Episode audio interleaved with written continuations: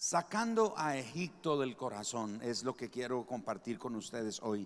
Sacando a Egipto del corazón. Y seguramente cuando escucha este nombre, este título, se hace la idea rápido de que tiene que ver con el pueblo de Israel y su libertad allá de Egipto. Y sí, tenemos que reconocer que el propósito de Dios para liberar al su pueblo Israel de la esclavitud no fue llevarlos a la tierra prometida. El propósito de Dios fue llevarlos hacia Él. La mayoría de los cristianos pensamos que el Señor sacó a Israel de Egipto para llevarlo a la tierra prometida, pero no es así. Eso era como una añadidura. Es como Jesús dijo en Juan 6:33, busquen primeramente el reino de Dios y su justicia, y las demás cosas van a venir por añadidura, dijo Jesús. Así que la prioridad no era llegar a la tierra prometida, eso era una añadidura. La prioridad era acercarlos a Él. Por eso Salmos 10, eh, perdón, Éxodo 19:4 dice, "Vosotros visteis lo que hice a los egipcios y cómo os tomé sobre alas de águilas y os he atraído y os he traído a mí." Note qué interesante. Dice, los he traído a mí. Éxodo 29, 46 por su parte dice, conocerán que yo soy Jehová su Dios, que los saqué de la tierra de Egipto para habitar en medio de ellos. Eso nos presenta el segundo propósito que Dios tenía para sacar a su pueblo Israel de la esclavitud. Primero era llevarlos hacia Él, atraerlos hacia Él. Y segundo, habitar en medio de ellos, vivir en medio de ellos, morar en medio de ellos. Así que acercarnos a Dios definitivamente es un requisito para poder convertirnos en el lugar de habitación que Él ha escogido. Y por eso, al tener ese entendimiento de que Dios ha decidido escogernos para convertirnos su morada, su casa o su lugar, perdón, o su lugar de habitación, nosotros debemos anhelar la presencia de Dios. Debemos anhelar la presencia de Dios de una manera que en forma intencional, de manera continua, debemos estar exponiéndonos a la presencia del Señor. Sin embargo, para que eso suceda, al igual que el pueblo de Israel, nosotros también tenemos no solo que salir de Egipto, sino que también tenemos que sacar a Egipto de nuestro corazón. Todos entendemos que Egipto representa el pecado, representa la esclavitud, representa el mundo, representa su sistema, etcétera. Todos entendemos eso. Así que si queremos acercarnos a Dios, si queremos nosotros caminar así tan cerca de Dios, al saber que Él nos está atrayendo hacia Él, que Él quiere habitar en medio de nosotros, entonces tenemos no solo que salir de Egipto, tenemos que sacar a Egipto de nuestro corazón. Eso le pasó al pueblo de Israel. El pueblo de Israel salió físicamente de Egipto, pero Egipto nunca salió de su corazón. A la menor prueba, a la menor dificultad, lo primero que hacían era añorar Egipto. Oh, allá teníamos legumbres, allá comíamos carne, allá teníamos esto, allá teníamos sepultura dignas donde nos podían ah, sepultar y no aquí en este desierto. Allá teníamos agua y aquí no tenemos agua. Allá teníamos cebollas y cosas por el estilo y aquí no tenemos más que este maná y continuamente estaban quejándose. Porque ellos sí salieron de Egipto, pero Egipto nunca salió del corazón de ellos.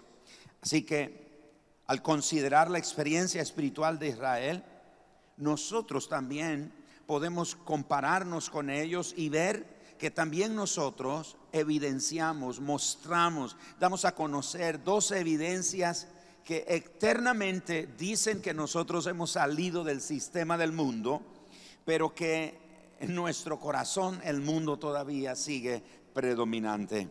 Y esas, esas dos cosas, esas dos evidencias obstaculizan nuestro acercamiento genuino, sincero, delante del Señor. Ahora, ¿cuáles son esas dos evidencias que nos obstaculizan acercarnos más o acercarnos de la manera que debe de ser a Dios. La primera de ellas es la codicia. La codicia. Ahora usted dice, ¿qué tiene que ver la codicia, pastor? Tiene que ver mucho, tiene que ver bastante. La codicia es ansia o deseo inmoderado o fuera de control o ardiente por riquezas, por goces, deleites, por cosas buenas o por cualquier otra cosa. En una palabra, la codicia es el deseo por las ganancias. La codicia no está limitada solamente al dinero. La codicia abarca las posesiones, abarca las posiciones, las comodidades, la aceptación, los placeres, el poder, la lujuria, etcétera. Todo eso abarca la codicia. El asunto es que a veces nosotros los cristianos decimos, bueno, yo no tengo ese pecado porque yo no practico esas cosas, porque generalmente siempre estamos calificando un pecado de forma externa como algo grave o algo leve. O oh, ese pecado es grave, este pecado no es tan grave. Pero estos son asuntos que están en el corazón. La codicia es el estado en que nos encontramos cuando no estamos contentos. Cuando no hay contentamiento en nuestro corazón, lo que hay es codicia. Es decir, la codicia es lo opuesto al contentamiento.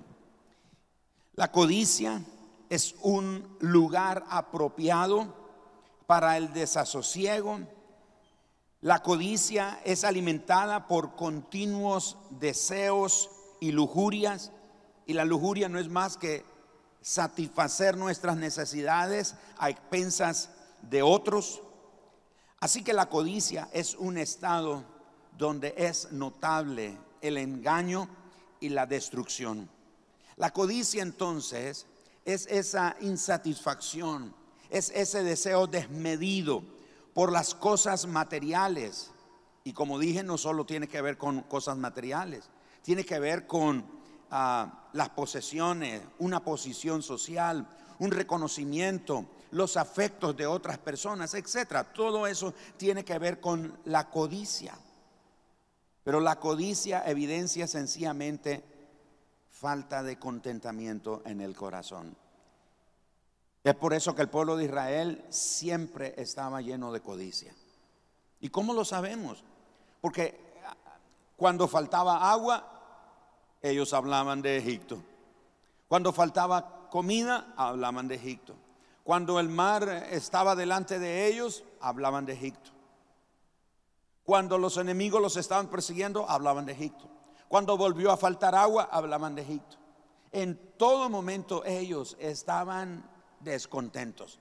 Una codicia continua en el corazón que les impedía poder entender lo que Dios quería hacer con ellos. Fue por eso que cuando Dios se reveló en el monte Sinaí, le dijeron a Moisés que no hable Dios con nosotros porque vamos a morir. Mejor habla tú con Él y tú dinos las cosas que Él tiene que decirnos.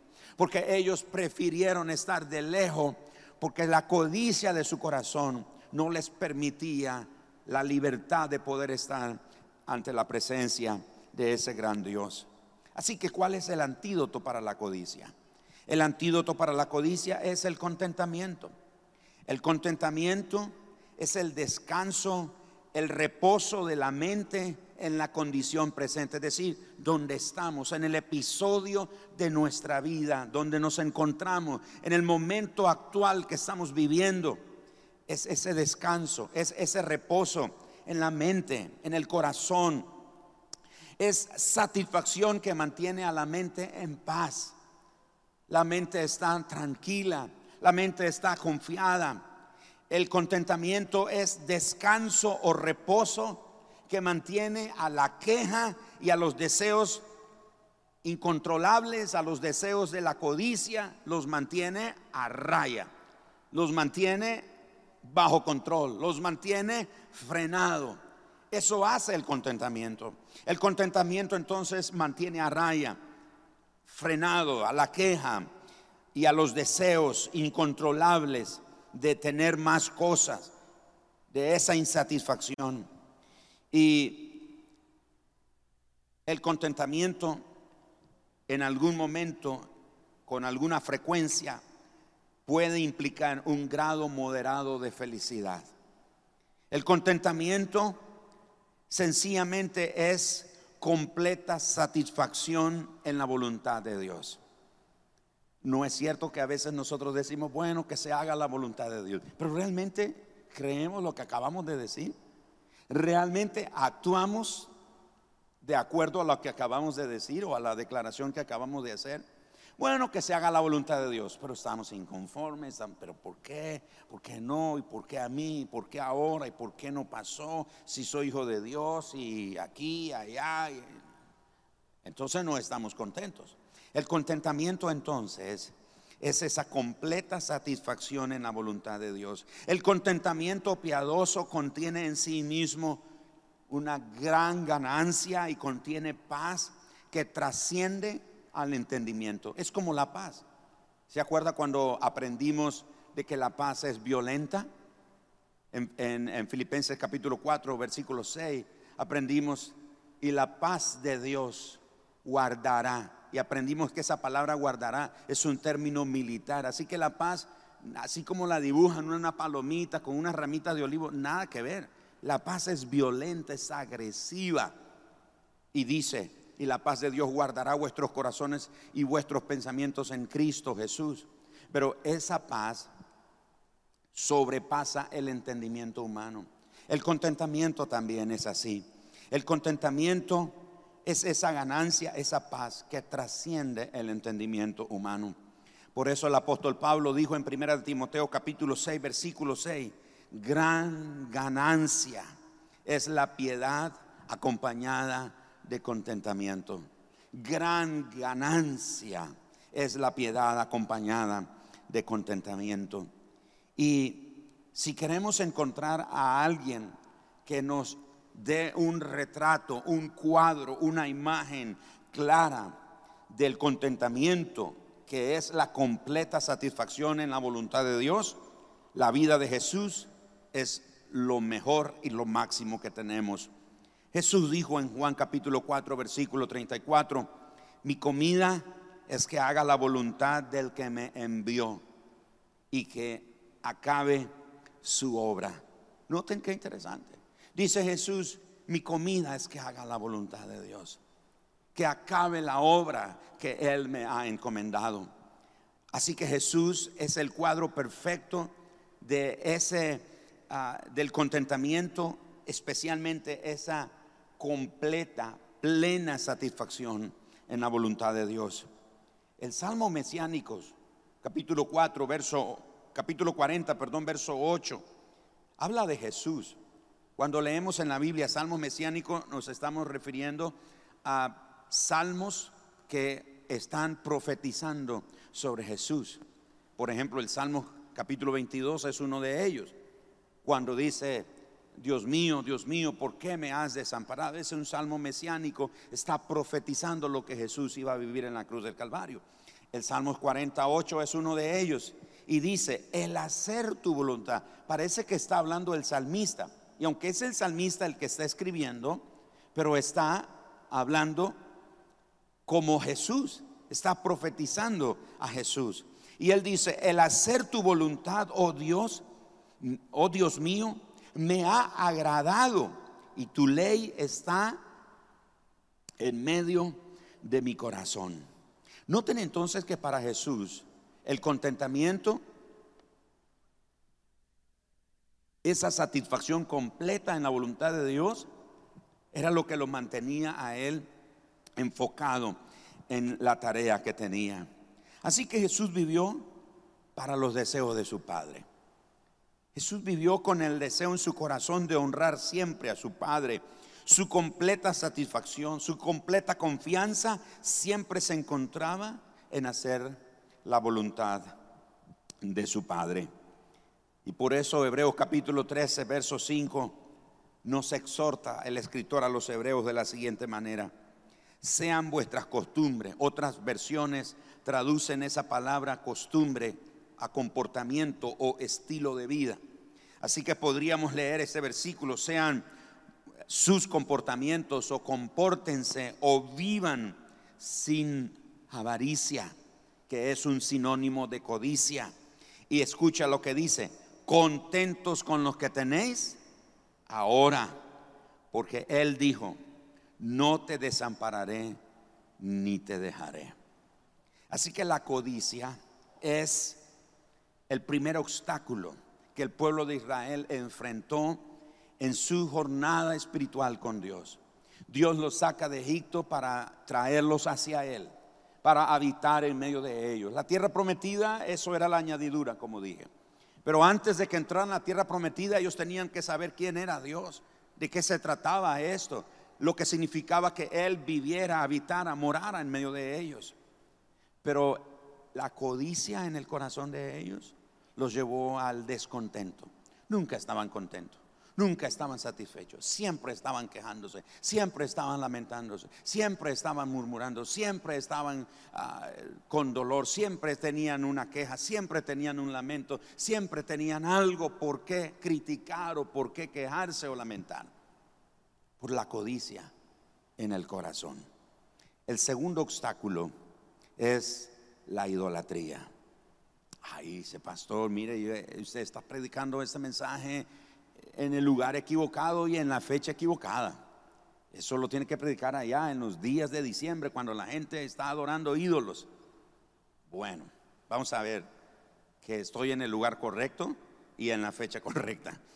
Porque la idolatría es todo aquello que ocupa el centro de nuestro corazón.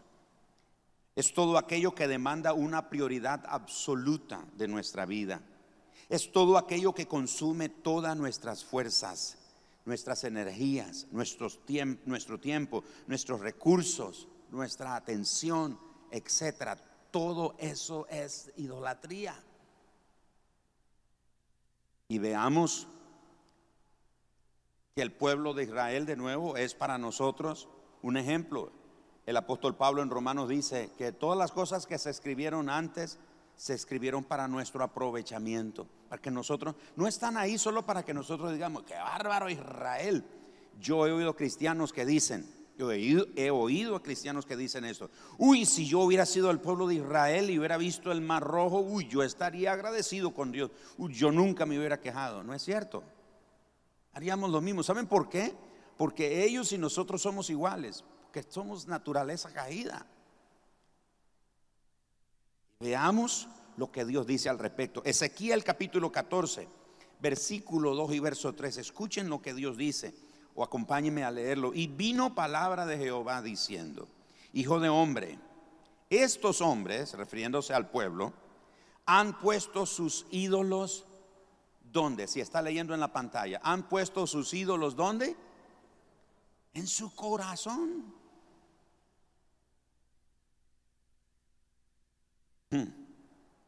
Y han establecido el tropiezo de su maldad delante de su rostro. Así que Dios se hace esta pregunta. ¿Acaso he de ser yo en modo alguno consultado por ellos? En otras palabras, ¿acaso ellos se van a atrever a venir a pedirme consejo? Cuando dice consultado está diciendo, Señor, necesito que me dé sabiduría. Señor, necesito que me des guianza, quiero que me des testimonio. Señor, quiero hacer tu voluntad. Dice, Señor, ¿cómo pretenden ellos eso? Cuando en su corazón hay ídolo, cuando en su corazón hay idolatría. Así que Dios se lamenta que su pueblo venga delante de Él a pedirle consejo, a pedirle dirección, a pedirle sabiduría, con un montón de ídolos escondidos en el corazón. Pero Dios no está diciendo que ellos tienen ídolos en la sala de la casa, en el patio, en el jardín, en una habitación, en el sótano de su casa. No, no. El Señor está diciendo que ellos tienen ídolos en el corazón. En otras palabras, el Señor está diciendo que la idolatría comienza en el corazón. Ahí comienza. Y algunos de nosotros sentados aquí decimos, bueno, pastor, yo no adoro ninguna imagen. Hace mucho tiempo que yo ya no adoro imágenes. Pero recuerde, idolatría es todo aquello que demanda prioridad, nuestra atención, nuestro tiempo, nuestro recurso, nuestra energía. demanda absoluta atención de parte de nosotros. La Biblia dice en Éxodo capítulo 20, versículo 2 y verso 3, yo soy Jehová tu Dios. Y el verso 3, no tendrás dioses ajenos delante de mí. No tendrás dioses ajenos delante de mí. Es decir, Dios no necesita ver que en la sala de mi casa yo tengo una imagen, un ídolo, para saber que yo estoy en idolatría. ¿Se acuerdan que el, mismo profeta, bueno, el propio el profeta Jeremías fue quien dijo, hablando Dios por medio de él, porque ¿quién conoce el corazón? Si no solo yo, dice Jehová. Es perverso, es malvado. Así es nuestro corazón. Dios conoce nuestro corazón. Ninguno de nosotros, incluyéndome por supuesto, ninguno de nosotros podemos decir, Señor, no, yo no tengo ningún ídolo tenemos que considerar en nuestra vida. ¿Cuántos ídolos hay escondidos en nuestro corazón? En Deuteronomio capítulo 13, verso 4, Moisés dijo de parte de Dios, en pos de Jehová vuestro Dios andaréis, a él temeréis, guardaréis sus mandamientos y escucharéis su voz, a él serviréis y a él seguiréis. Cuando Dios dice que no tendremos dioses ajenos delante de Él, en una palabra Dios está diciendo lo siguiente, yo soy tu recurso para todo, nada tomará mi lugar.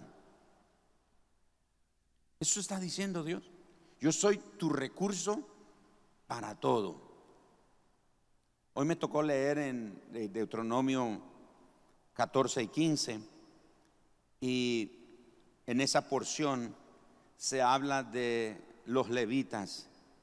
Y dice que los levitas no tenían heredad, no tenían posesión. De todas las doce tribus de Israel fue a la única tribu que Moisés no le entregó un centímetro de tierra. Ellos no tenían herencia. Y el Señor dice, porque yo soy tu heredad. En otras palabras, tú no necesitas otra cosa, yo me voy a encargar de ti. Yo soy todo el recurso que tú necesitas. Y la idolatría, cuando el Señor está hablando de no tener otros dioses, está diciendo lo mismo. Yo soy todo lo que tú necesitas. Yo soy todo el recurso que tú necesitas. No necesitas otra cosa, nada debe tomar mi lugar. Así que nosotros nos alimentamos de lo que nos sustenta. Y eso que nos sustenta es lo que nos da el recurso de vida. Por eso nosotros debemos de alimentarnos de Jesús. Jesús dijo que Él es el pan de vida. En Juan capítulo 6, verso 48 Jesús habla de eso. Que Él es el pan de vida y el que coma de Él nunca tendrá hambre. Él es el pan de vida. Y nosotros debemos de tomarlo a Él porque Él es lo que nos sustenta, Él es nuestro recurso. Así que un ídolo se convierte en un recurso para nosotros. Eso es un ídolo, es un recurso. Veamos el ejemplo del pueblo de Israel. Y usted dice, pastor, ¿y cómo sabe que ellos eran idólatras? Bueno, ¿de dónde creen ustedes que nació el becerro de oro? ¿De dónde salió? Del corazón de ellos. Aparte que eran lo que habían visto en la cultura de idolatría en Egipto. Pero eso estaba en el corazón de ellos. Me ha escuchado a mí, me ha escuchado a mí decir en muchas ocasiones de, que hay personas cristianas que se les salen malas palabras. Y, algunos han estado cerca de mí. Y, y me da risa, pues, porque, ay, perdón, pastor, se me salió. Y yo le he dicho, no, hermano, no se le salió, está lleno de eso. La palabra de Dios dice que de la abundancia del corazón habla la boca. Así que Israel fue fácil para ellos adorar un ídolo. ¿Y por qué vemos que un ídolo se vuelve en un recurso para nosotros? Veamos qué fueron las cosas que dijeron cuando Aarón terminó de hacer el becerro de oro. No dijeron todos, incluyendo a Aarón, Israel estos son tus dioses que te sacaron de Egipto. ¿Se acuerdan que dijeron eso? En otras palabras, ese es su recurso, es lo que necesitas. Aquí está todo. Pon tu confianza en él. Este es lo que tú, eso es lo que tú necesitas. Así que un ídolo tomará el lugar que solo Dios merece.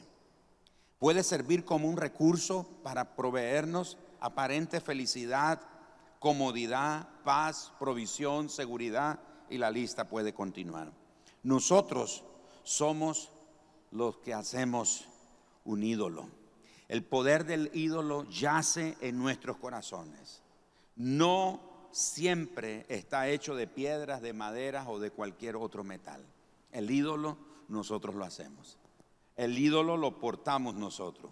Un ídolo es cualquier persona, cualquier relación, cualquier actividad, cualquier posesión, cualquier deseo de reconocimiento, cualquier deseo de atención, cualquier deseo de afecto por parte de otros, cualquier otra cosa en la que nosotros pongamos nuestra vida, nuestra confianza, nuestra esperanza, nuestra seguridad, en vez de ponerla en Dios y lo ponemos en todo eso, eso es un ídolo.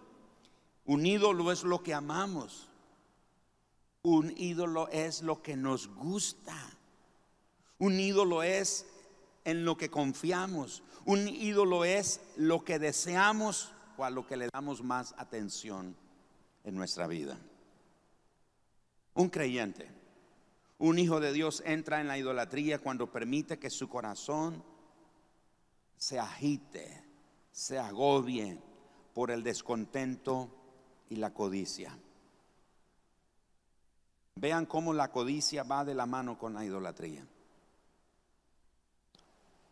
La codicia es esa falta de contentamiento y de gratitud entonces la idolatría le dice a la hermana, a su hermana la codicia, no te preocupes, yo te voy a ayudar a encontrar otro recurso. Porque ese Dios en quien confías, que no ha hecho nada por ti, ya se olvidó de ti. Así que la codicia dice, ¿de veras? Sí, y se toman de la mano y se van juntas, felices. Y cuando venimos a ver, nosotros vamos en el medio y a un lado llevamos a la codicia y al otro lado la idolatría. Y el peor, lo peor de todo, es que nos pasa lo del pueblo de Israel según el profeta Ezequiel. Con ídolos en el corazón, venimos delante de Dios, Señor, guíame. Señor, dame sabiduría. Señor, quiero hacer tu voluntad. Y yo dice, ¿qué? ¿Y qué me hablas? Yo no soy tu recurso.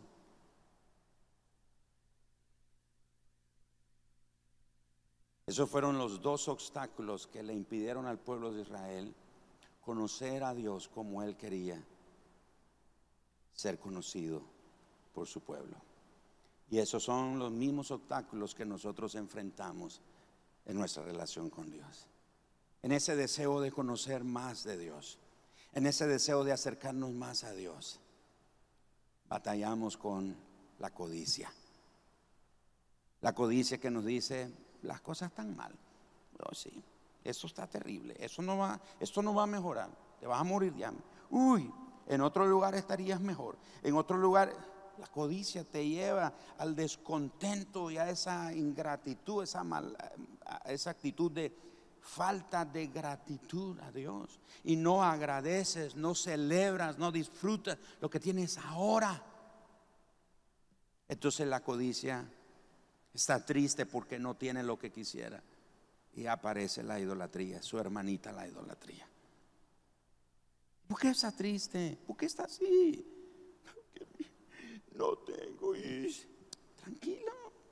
Yo conozco otro recurso.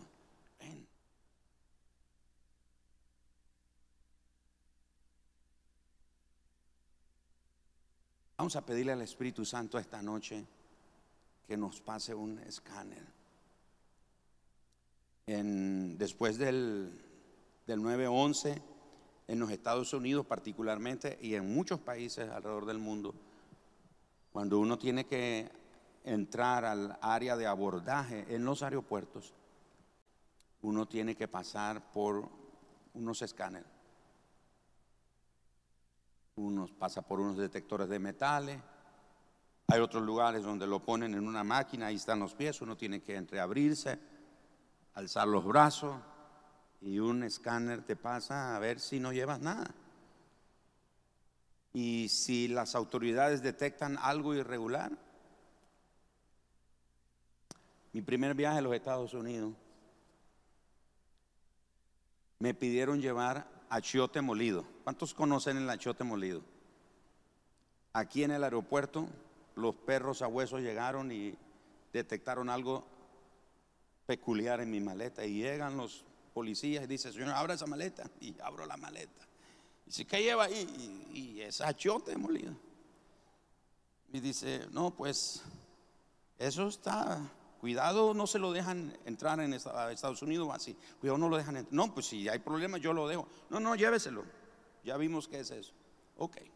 Llego a Estados Unidos, igual, paso por el detector de metales, los escáneres donde pasan las maletas, y me llama un oficial de aduana. Y dice, venga para acá, abra, suba su maleta y abra la maleta. ¿Qué trae ahí?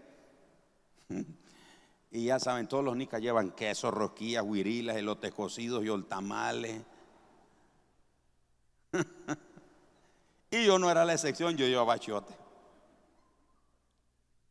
Y entonces me dice, era un cubano, me acuerdo, cubano americano. Y dice, ¿eso qué es? Y dice, ¿qué hay ahí? Entonces yo lo abro y él lo destapa, lo termina de abrir y dice, ¿qué cosa es esto? Y trae un perro, el perro lo olfatea. Pues obviamente el sachote no va nada más que eso. Y el perro pues no hizo ninguna así. Dice, ¿pero qué cosa es eso? Y le digo yo, como todo Nica, achote, que le estoy hablando en, en indígena a ese oficial. Dice, ¿qué cosa es eso? Sí. Y yo dije, ah, eso es un condimento para la comida. Y dice el señor ese, llévese, qué cosa más rara la que come esta gente, dice, váyase. Me detectaron lo que llevaba ahí. Vamos a pedirle esta noche al Espíritu Santo que detecte cuántas libras de codicia y de idolatría llevamos en el corazón algunos, Señor, ¿por qué no siento tu presencia, Señor? ¿Por qué? ¿Por qué estoy en esto? ¿Por qué estoy en esta situación? ¿Por qué me siento deprimido? ¿Por qué estoy abrumado? ¿Por qué estoy desalentado? ¿Por qué me siento así, desconectado, frío? ¿Qué sé yo? ¿Cómo se dice? Y a veces decimos, Señor, el diablo. olvídese del diablo. El problema está en el corazón.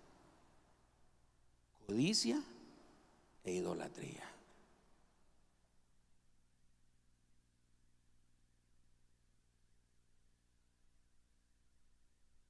Lo estoy esperando. o sea que me voy a poner a cantar porque ya les tiré varias piedras y nada. Entonces, acérquense chicos, por favor.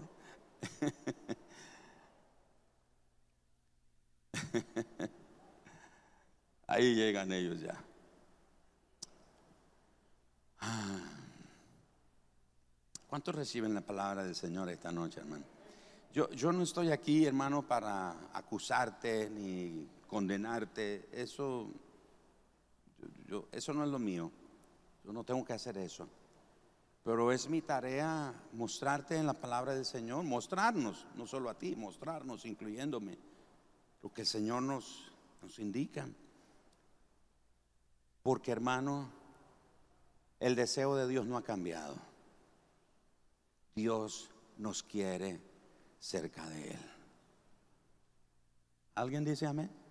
¿Alguien que cree Dios? Dios no, el deseo de Dios no ha cambiado, el plan de Dios. Muchos de nosotros estamos, ay no, pues el Señor me salvó para no irme al infierno. No, hermano, Jesús no murió en la cruz del Calvario para que no te fueras al infierno. Suena raro esto que estoy diciendo, pero Jesús lo dijo de esta manera. Señor, esta es la vida eterna. Que te conozcan. ¿A quién? A ti. Y a Jesucristo, a quien tú has enviado. Dios sigue diciéndole a su pueblo, vengan, acérquense, los estoy atrayendo hacia mí. No, señores, que ahora que el pastor predicó ya me di cuenta que, uy, tengo un chorro de ídolos y de codicia. ¿Cómo hago? Mira, el único que puede lidiar con eso es el Señor. Deja que el Señor derribe cualquier altar que hay en tu corazón, cualquier ídolo, cualquier deseo desmedido por querer tener más y que te lleva a una insatisfacción y a queja y a lamento y, a tener esa actitud que no agradeces, no disfrutas lo que tienes ahora. Hebreos 13:5 dijo, porque Él dijo, no te dejaré ni te desampararé. ¿Cuántos le creen al Señor esa palabra? Él no te va a dejar.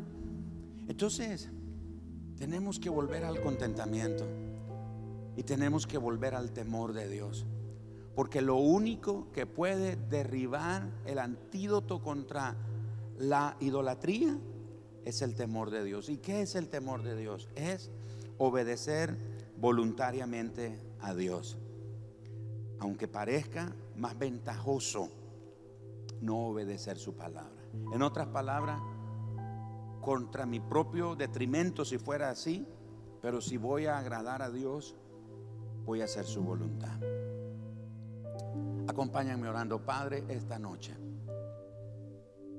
Estamos en estas, en estas tres reuniones del Espíritu, en estas tres reuniones de la palabra, en estas tres reuniones de administración, de adoración, de predicación, de exponer nuestra vida al fuego, a la luz, al poder, a la autoridad de tu palabra, Señor.